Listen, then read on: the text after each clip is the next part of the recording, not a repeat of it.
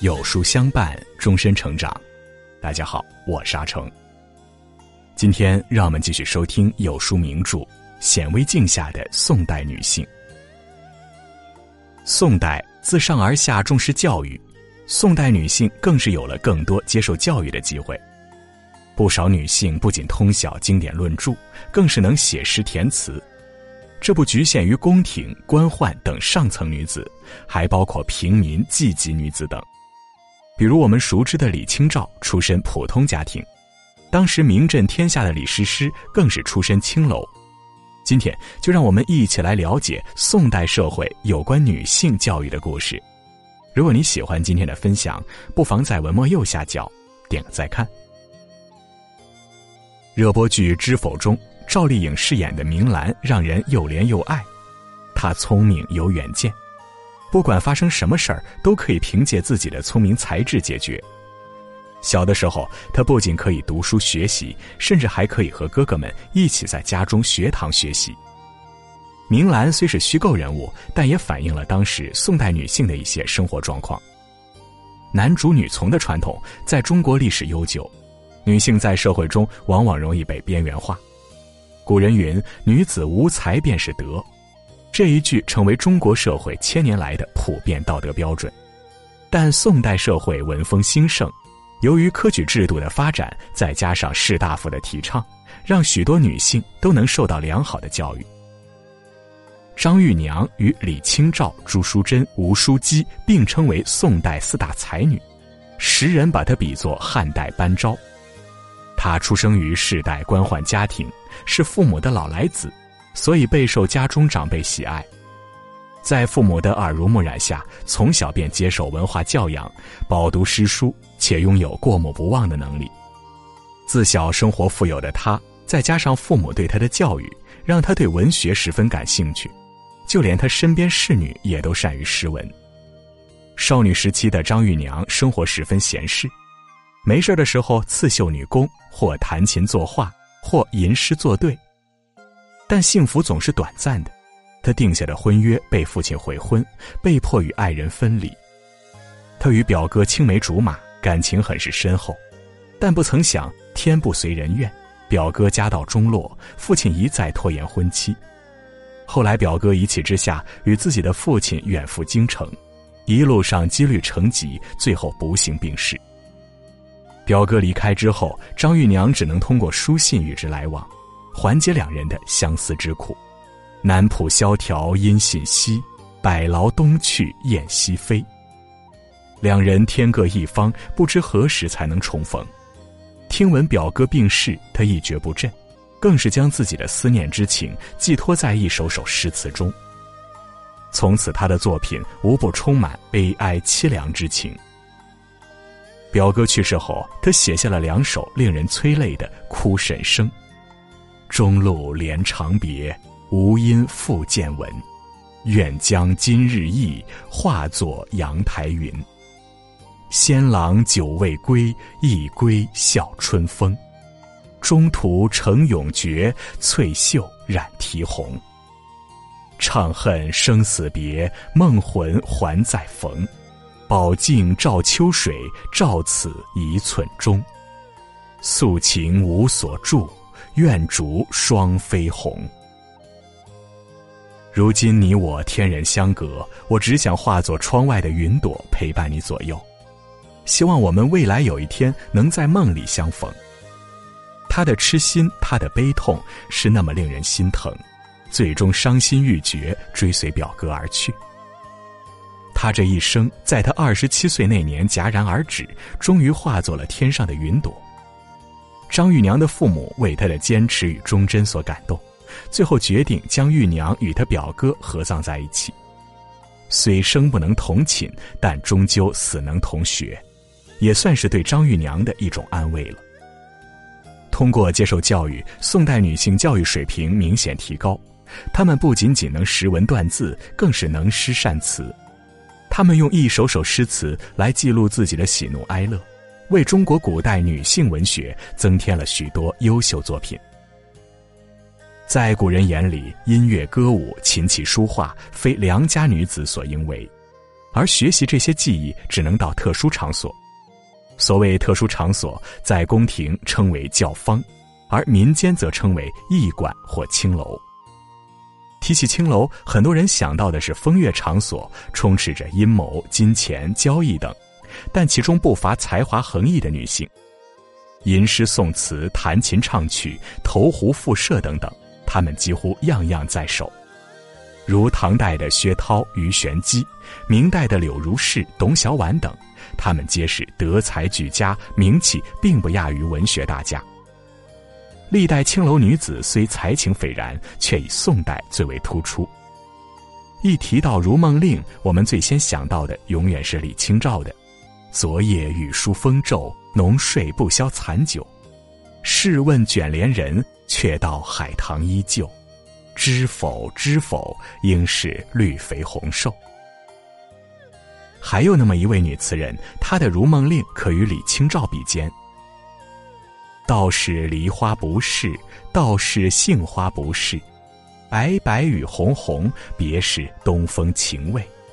曾记曾记，人在武陵微醉。她就是宋代著名女词人严蕊，也是一名官妓。严蕊不仅长得美丽动人，且还有很高的文化素养，诗词歌赋、琴棋书画无一不精通。当时很多风流才子都为其倾倒，比如当时台州知府唐仲友。唐仲友是初唐举国公唐简第二十一世孙，他也是个热爱做学问的人。唐仲友经常邀请严蕊宴饮联诗作对。一次宴会上正值桃花盛开，唐仲友来了兴致，让严蕊以桃花为题即兴赋诗一首。严蕊思考片刻，便做出了那首可以与李清照比肩的《如梦令》。唐仲友欣赏严蕊的才华与人品，后来帮他托籍，严蕊得以从良。明代文学家林萌初在《二刻拍案惊奇》评价他：琴棋书画、歌舞管弦之类无所不通。善能作诗词，多自家和新造句子，词人推服。又博晓古今故事，行事最有义气，待人常是真心。在他从良后，发生了这么一件事儿，也正是这件事儿，让历史记住了这位奇女子。当时朱熹怀疑唐仲友不法，先后六次上奏弹劾唐仲友。在朱熹的弹劾信中，斥责唐仲友与严蕊之间的交往有伤风化，还下令抓捕严蕊。当时主审官员为了自己的利益，严刑逼供，逼迫严蕊承认与唐仲友之间的丑事。但是严蕊无论怎么逼供，他都不屈服，努力证明自己的清白。身为贱妓，纵何与太守有滥，可以不致死。然是非真伪，岂可妄言以诬士大夫？虽死不可诬也。朱熹关押了一个无辜青楼女子，震惊朝野，最后还惊动了皇上。后来朱熹被免职，由岳飞的儿子岳林上任，重审此案。岳林上任后第一件事儿就是将严蕊无罪释放。严蕊出狱后写了一首诗，表明自己的心志：“卜算子，不是爱风尘，不是爱风尘，似被前身误。”花落花开自有时，总是东君主。去也终须去，住也如何住？若得山花插满头，莫问奴归处。一句“不是爱风尘，似被前身误”，写出了多少寂寂女子的心声。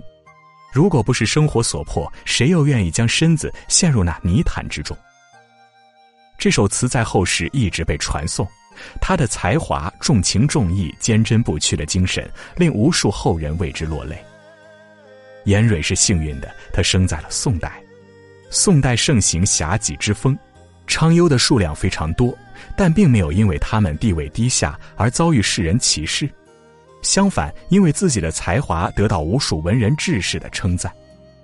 作为特殊的女性群体，但因为社会环境的宽容，她们能够接受教育，进行技能训练，才让这些底层女子在历史上留下浓墨重彩的一笔。相夫教子是古代社会对女性职责的要求，但很多朝代只是将女性作为男性附庸，照顾丈夫和子女的生活。但在宋代，士人阶层十分看重妇人才学。司马光在《家范》中强调：“为人父母者，不患不慈，患于知爱而不知教。”母亲的文化水平很大程度影响子女未来的发展。中国文学史上的唐宋八大家，苏门就占了三席：苏洵、苏轼、苏辙。而这三个人取得如此成就的背后，离不开一位伟大的女性，那就是苏洵的妻子、苏轼的母亲程夫人。作为苏洵之妻，她未曾有过苏夫人之称谓，也无苏程氏的说法。诸史料典籍中都称她为程夫人。以父姓而冠夫人，在中国历史上是很罕见的。程夫人是名门之后，十八岁嫁给苏洵为妻。据史料记载，程夫人喜读书，且结识大义。苏洵年轻时候屡试不中，换做其他妻子肯定会抱怨，但程夫人没有，她一直坚信自己的丈夫非常优秀，默默的支持他，鼓励他。她曾对丈夫说：“子苟有志，以生累我可也。你是一个有志向的人，家庭生计你不要担心，由我来担当，你放心读书吧。”从此之后，苏洵发奋读书，最终成为唐宋八大家之一。程夫人不仅是一位贤内助，更是一位优秀的母亲。苏轼、苏辙出生后，她亲自教导他们读书，从小培养他们的才学、品德、情操等。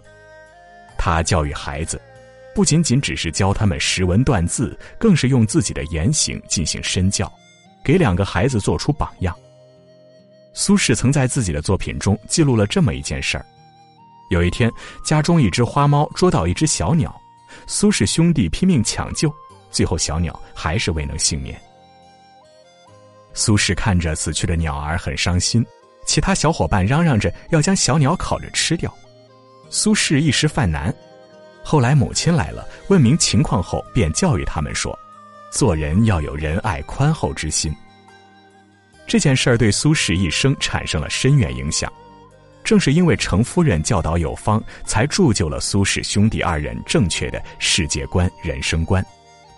中国历史上有三大贤母，一是孟子的母亲孟母，二是岳飞的母亲岳母，第三位就是程夫人，而宋代占了两席。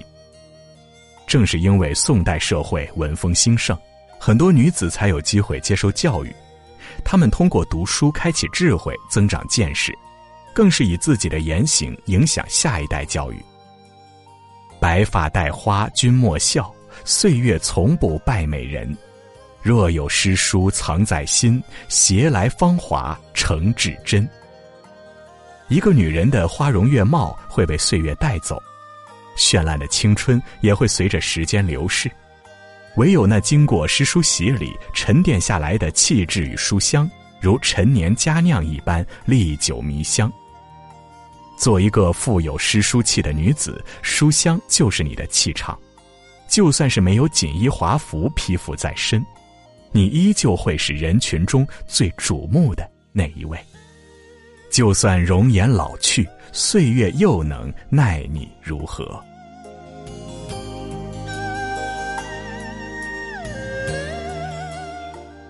好了，今天的文章就跟大家分享到这里了。喜欢名著栏目，记得在文末点亮再看，我们会更有动力给大家带来优质的内容。今天有书君想跟您做个小游戏，打开有书公众号，在对话框回复数字一到二十中的任意一个数字，注意是对话框，不是留言区哦，我就会发给您一篇能够代表您今天心情的文章哦，快来试试吧。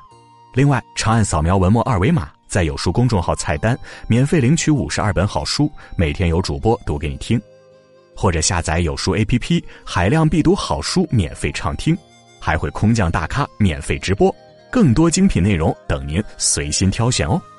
显微镜下的宋代女性系列正在连载中，明天我们要讲的是宋代女性婚嫁习俗的故事。我是阿成，我在山东烟台，向您问好。